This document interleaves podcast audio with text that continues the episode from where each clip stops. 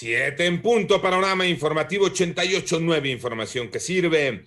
Yo soy Alejandro Villalbazo en el Twitter, arroba Villalbazo13. Es lunes 7 de junio, Iñaki Manero. ¿Cómo te va, Iñaki? Iniciando semana, Alex Villalbazo, Gabo Ayala, amigos de la República Mexicana. Muchísimas gracias por seguir en Panorama. Muchas gracias, Alex. Vámonos con el panorama COVID y la cifra de muertes a nivel mundial por COVID-19 ya llegó a 3.729.504. A nivel global ya se alcanzó la cifra de 173.319.041 casos confirmados. Y por cierto, Israel ya comenzó a seguir el ejemplo de los Estados Unidos al comenzar con la vacunación con la dosis de Pfizer en niños de 12 a 15 años que corren el riesgo de sufrir síntomas graves por COVID-19.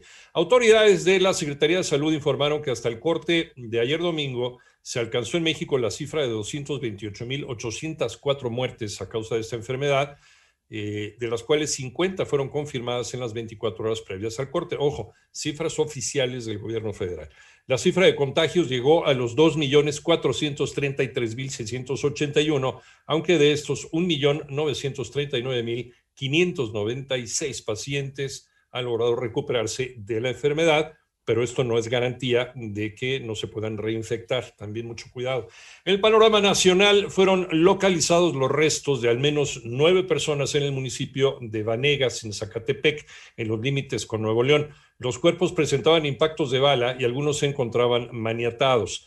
Autoridades federales detuvieron en el municipio de Linares, Nuevo León, también al exgobernador de Nayarit, Roberto Sandoval, por delitos de operaciones con recursos de procedencia ilícita. Y en Puebla, Oscar B., de 47 años, quien asesinó a su yerno con un arma blanca al defender a su hija, quedó en libertad tras la audiencia de vinculación a proceso.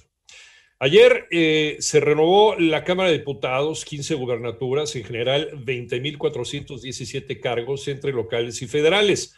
¿Cómo nos fue? ¿Qué opinan en la Secretaría de Gobernación? Armando Arteaga. La democracia se construye con la participación de todas y todos los ciudadanos y no es solamente una obligación, sino también un derecho, aseguró la secretaria de Gobernación Olga Sánchez Cordero, luego de considerar la elección con un saldo blanco en las casillas. Las instituciones del gobierno federal también hemos estado haciendo nuestro trabajo desde el punto de vista de la seguridad, desde el punto de vista de que todo se desarrolle y se va a desarrollar en paz, en tranquilidad. Entrevistada luego de emitir su voto, la funcionaria dijo que las medidas de salubridad fueron perfectamente establecidas en coordinación con el INE, la Secretaría de Salud y la Secretaría de Gobernación. Para 88.9 Noticias, información que sirve Armando Arteaga. Vamos al panorama internacional. El avión de la vicepresidenta de los Estados Unidos, Kamala Harris, vaya susto, tuvo que regresar el domingo tras un problema técnico cuando despegó hacia Guatemala en su primer viaje internacional, aunque después pudo concretar su visita. En esta gira llegará hoy a México también. Mientras en Perú el domingo hubo elecciones presidenciales, Keiko Fujimori lleva la ventaja con el 52.9% frente a un 47.1% de Pedro Castillo en resultados preliminares de la segunda vuelta. Y el Papa Francisco expresó su dolor por el hallazgo en Canadá de los restos de 215 niños indígenas en el predio de un ex internado de la Iglesia Católica, aunque sin llegar a pedir disculpas pese a múltiples llamados. Esto que se ha convertido desde hace más de una semana en un escándalo allá en Canadá.